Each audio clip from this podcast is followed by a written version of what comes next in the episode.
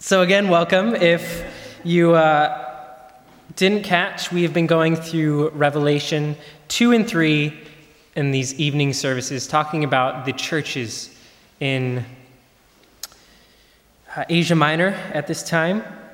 I'm talking about them historically, practically, spiritually, theologically. What can we glean from these churches? What did it mean then, and what does it mean now? I want to express thanks to the speakers who have been going for the last four weeks for Mike and Angus and Fiona and George. This sermon is inevitably um, built upon their discussions. One thing I found interesting as I was reading through these letters continuously was they are form letters essentially. Each one of them have very similar elements throughout almost like a fill in the blank. So the structure is, is about the same for each one. So they begin to the, to the angel of the church in fill in the blank. So you have Ephesus to Smyrna to Pergamum to Thyatira. Then you have, I know your works, your toils, your struggles, your patient endurance. Then there's a rebuke. I hold this against you. You have sinned in this way. And each church has a slightly different rebuke from sexual immorality to false teaching. Then there is a call to repentance, a way to change their ways. And lastly, the result. Now, as I was thinking specifically about the church in Sardis in Revelation 3, verses 1 through 6. One image came into my mind that may prove helpful to you, um, as it was helpful for me, and it's the image of a doctor talking to a patient. Now, I may get myself in trouble here, as there is some pretty knowledgeable doctors in the room and some medically minded individuals, and I may have this all completely wrong as how it actually works. So they can yell at me later. But humor me for a few minutes. It's as if a doctor comes in the room and says to the patient, you are, You've been doing some good things. You've been, you've been working out regularly or you've been eating well. But there's this problem. You have this disease, you have this medical complication. Now, there's a couple of things we can do. There's some treatment, some steps we can take to move past this disease or to defeat this disease. If you do not undergo this treatment, here are the consequences. Or if you neglect your treatment and don't do it properly, here are the consequences. And lastly, what will happen if they do, if the treatment is successful? Or a more particular example, my father, a few years ago, was diagnosed with type 1 diabetes. The doctors told him, You're a middle aged man, you've been doing everything right, you've been working out, you've been eating well, but you have this disease now.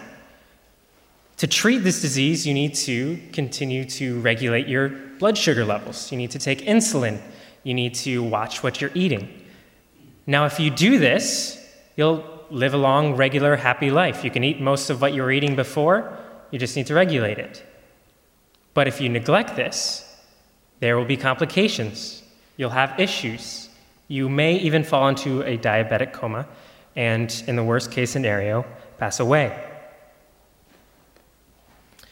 But in the case of these letters, in the church of Sardis in particular, they don't need medical treatment, they need spiritual treatment. The author of Revelation here is coming to them as someone who's noting what's wrong in a church, how they're diseased, what is the issue, and working towards bringing them back to a healthy place.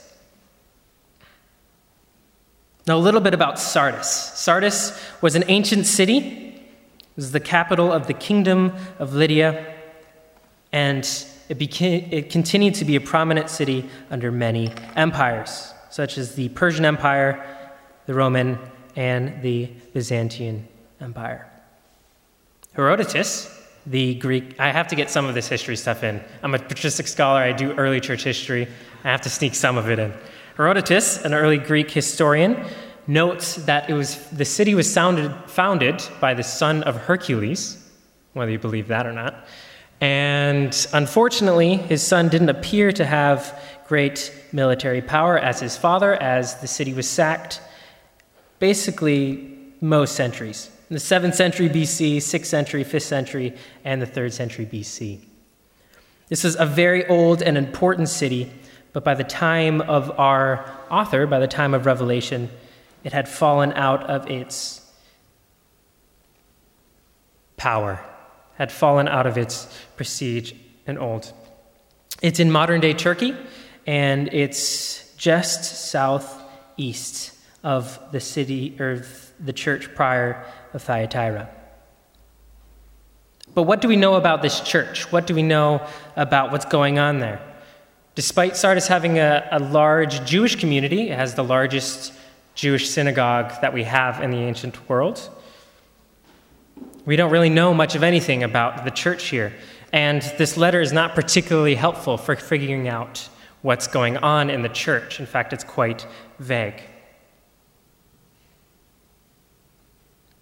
He says this to the church I know your works. You have the reputation of being alive, but you are dead.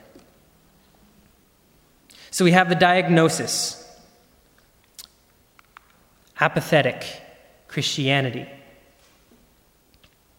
You have the reputation of being alive, but you are dead. In fact, quite literally, it means you have the name of being alive.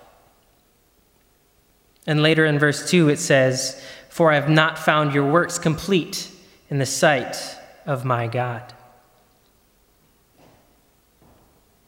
See, past actions in this church seem to have perpetuated a reputation for this church.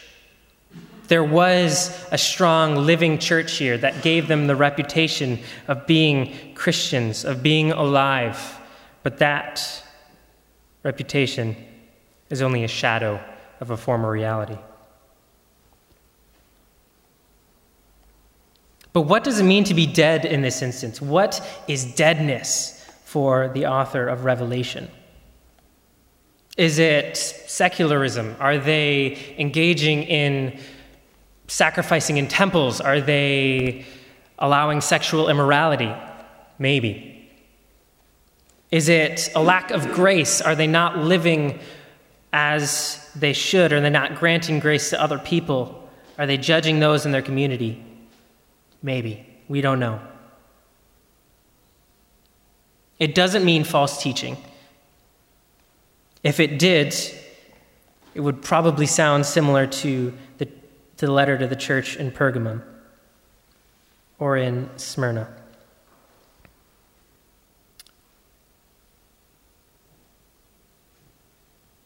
The image here is the image of a fig tree.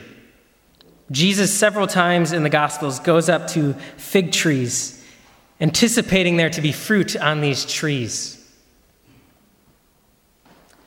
But despite looking like fig trees, despite having leaves like fig trees, there is no fruit. It is barren. To be an apathetic Christian, to have the reputation of being alive but being dead is to have Christianity as a title, a tag on to the end of your name. You could say, I am Adam Renberg, PhD student, musician, amateur basket weaver. That's a lie, sorry. I shouldn't do that in church. Christian. That title is, is not what defines the person, it's not what motivates the person, it's just another tag on. I had the privilege of going to Romania just a few weeks ago with the church, which was an absolute blessing. The people that we were introduced there were incredible. And one of the reasons I was very excited to go was it's a different, different culture than I've experienced in the past. Both because it was recently communist, but also because over 80% of the population claims to be Christians in the Orthodox Church, a kind of context that I had never been in or been around. And one afternoon, we were able to walk around the city, and we went to an Orthodox church, a beautiful, beautiful church. And we met a kind priest who talked to us for quite some time. And in passing, he mentioned that most of the people who claim to be Orthodox Christians, up to that 80%, are not actually Christians. It's almost like a political affiliation. And you have this around the world. You have this with Roman Catholicism, especially in parts of South America. You have this in Protestant circles in many parts of the States. You have this with Islam in parts of the Middle East and Buddhism in parts of Asia.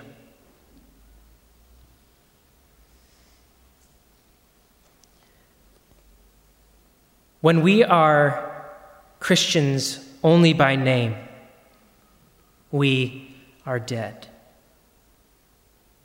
And it makes me wonder where we are as a church. It's an important question to ask ourselves, to be honest with ourselves. Does our appearance and reputation mask radical deficiency before our God? Does our appearance and reputation mask radical deficiency before God?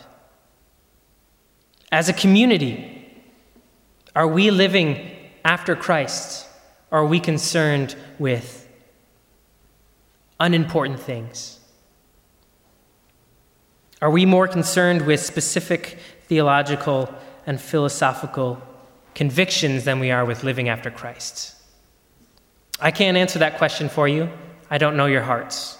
But it's an important question to ask, nevertheless. So, enough with the depressing diagnosis that's probably more suitable for a mortician, as he is dead, than it is for a doctor. But paradoxically, the author here presents steps of treatment, steps back to life. He says in verse 2 Wake up and strengthens what remains and is about to die. For I have not found your works complete in the sight of my God. Remember then what you have received and heard, keep it and repent. Now, here we are, are given five commands, five imperatives that I'm going to run through with you. The first one is potentially the most important, and that is to wake up, to be self aware, to realize that there is an issue. An ancient commentator, Andrew of Caesarea, says this Shake off the slumber of indifference. Shake off the slumber of indifference. Hmm.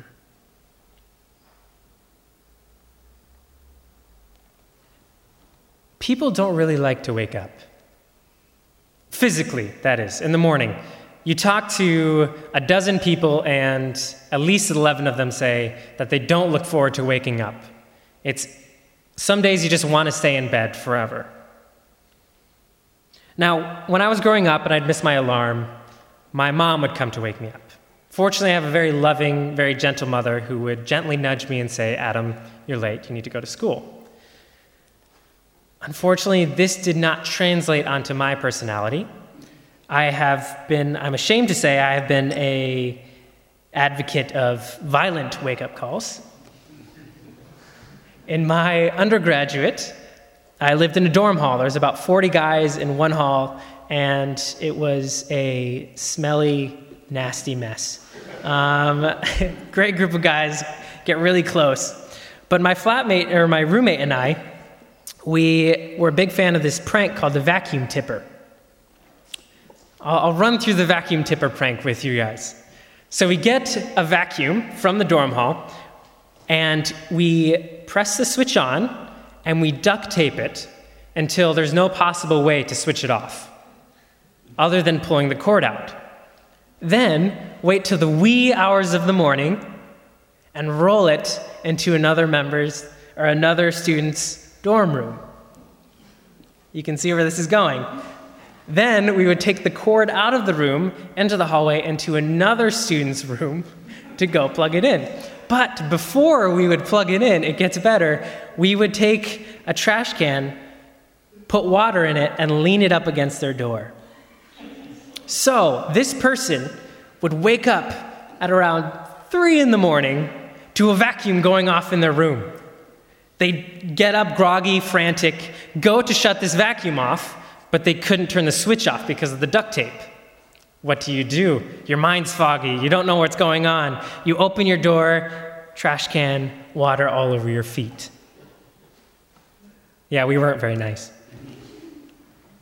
But see, wake up calls are unpleasant, they're violent, they shake us.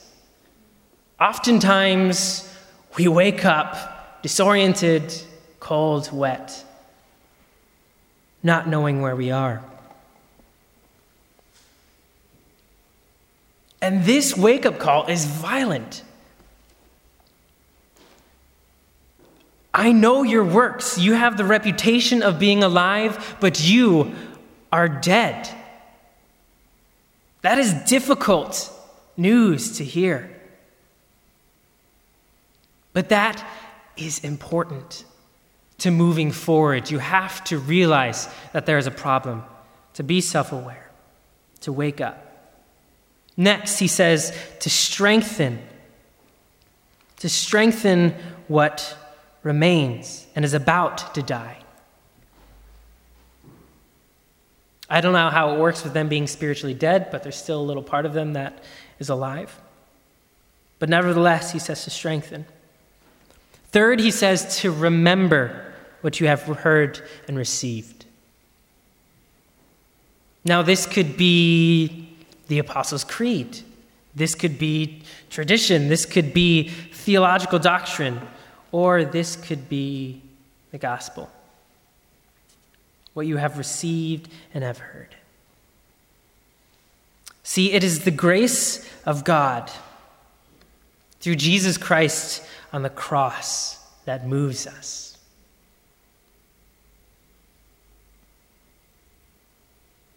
It is that which we must remember.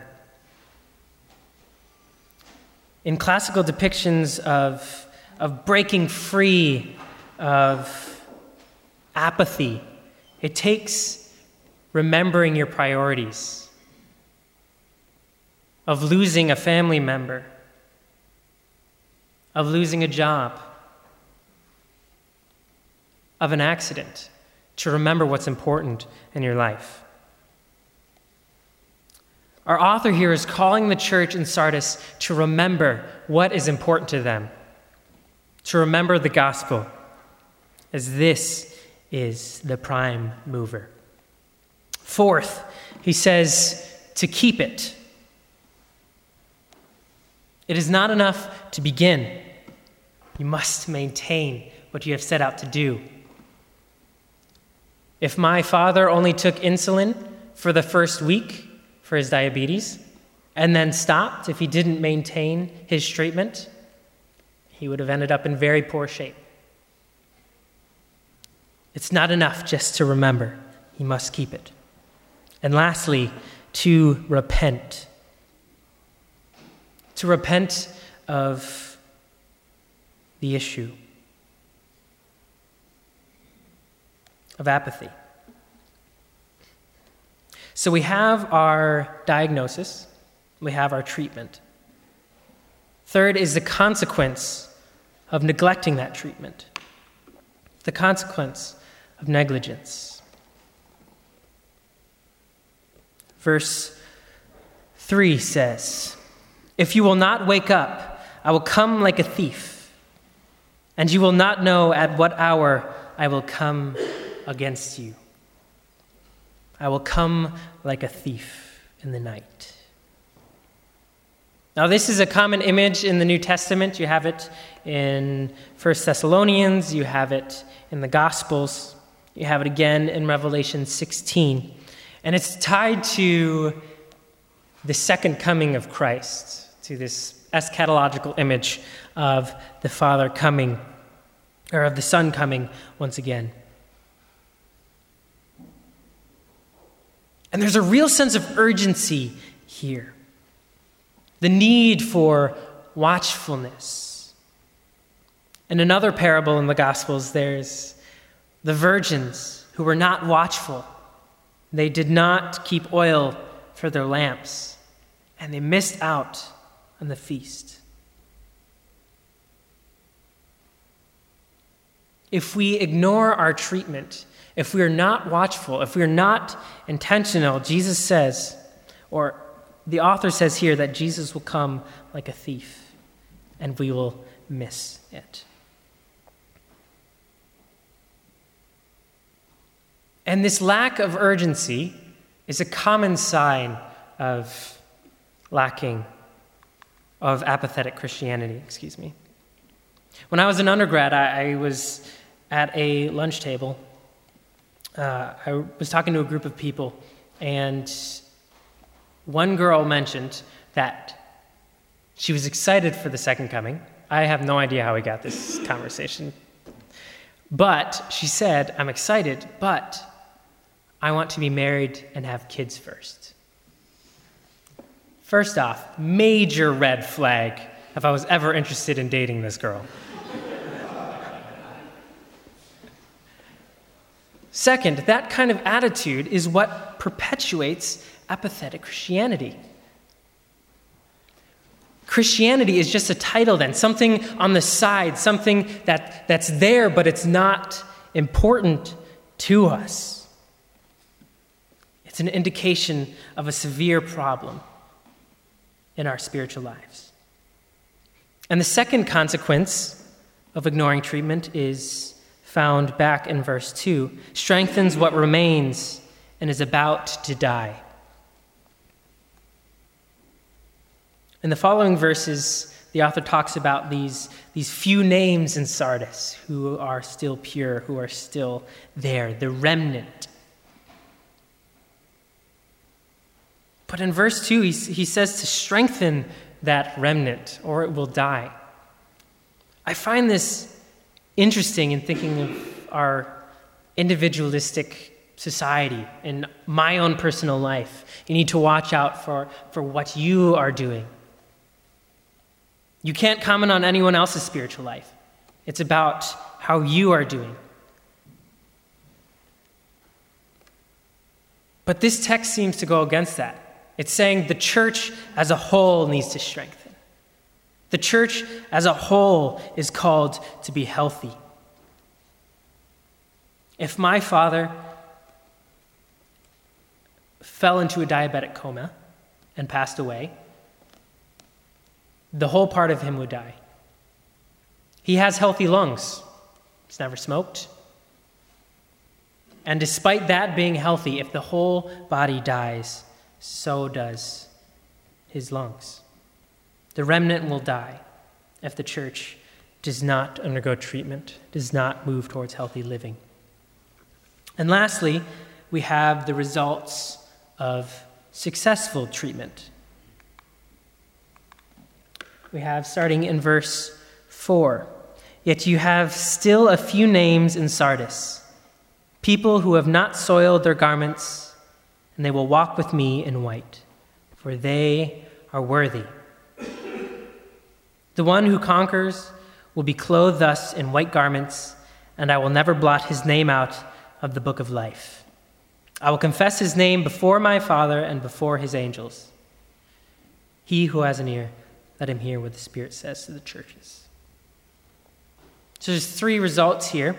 First is that they will be walk with me in white, in white garments. The image of purity, an image of victory, an image of peace. Their name will be in the book of life, a common metaphor for eternal life with in the kingdom of heaven. And lastly, being confessed before the Father. And an allusion, no doubt, to Matthew 10 32 through 33, which says, So everyone who acknowledges me, being Jesus, before men, I also will acknowledge before my Father who is in heaven. But whoever denies me before men, I also will deny before my Father who is in heaven. Now, these are all linked to the future, towards the kingdom, towards the eschaton. But there's also a practical result. To successful treatment. Is a healthy church, is a church who is awake, who is living after Christ, who are more than Christians by name, who are Christians in every aspect of their life. There's a quote by Elie Wiesel, the Holocaust survivor and author, humanitarian.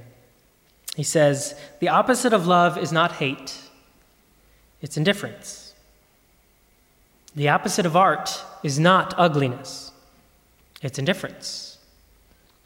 The opposite of faith is not heresy, it's indifference. And the opposite of life is not death, it's indifference.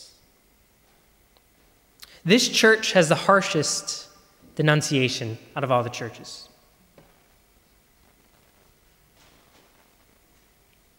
And that is because our author here is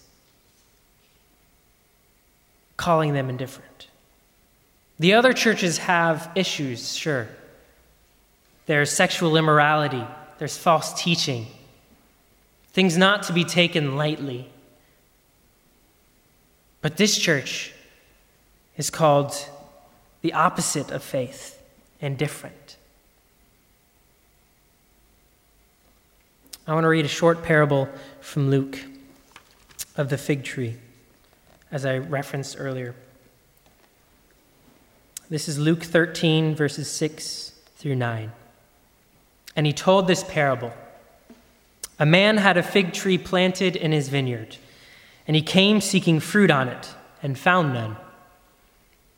And he said to the vine dresser, Look, for three years now I have come seeking fruit on this fig tree, and I find none. Cut it down. Why should it use up the ground? And he answered, Sir, let it alone this year also, until I dig around it and put on the manure. Then, if it should bear fruit next year, well and good. But if not, you can cut it down. And I think this is a pretty relevant image for this church. They've not been bearing fruit, they've been Christians only by name. But they're given a wake up call. They're given an ultimatum that says, Wake up, start bearing fruit, remember the gospel and what it means in your life, and given a chance to bear fruit once again. Now, we don't know the fate of this church, but they do have strong records of bishops for centuries, leading one to believe that this church took this message to heart and woke up.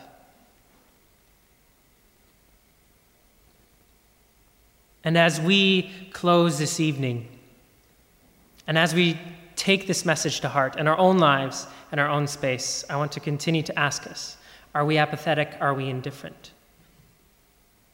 Do we need to wake up? And if so, I think this church in Sardis is a church that we can learn a lot from. Let's pray.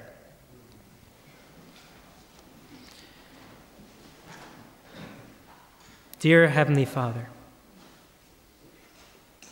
we thank you for your Son, for what he has done on the cross for us, for your message of grace and mercy to us and to this world. Lord, I pray that we live this message out with every aspect of our being. That we are Christians by so much more than just a title.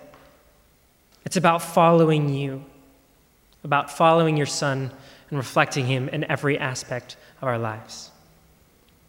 I pray that as we go out into these communities, into this world, that you continue to mold us and shape us and make us more like your Son. In your name I pray. Amen.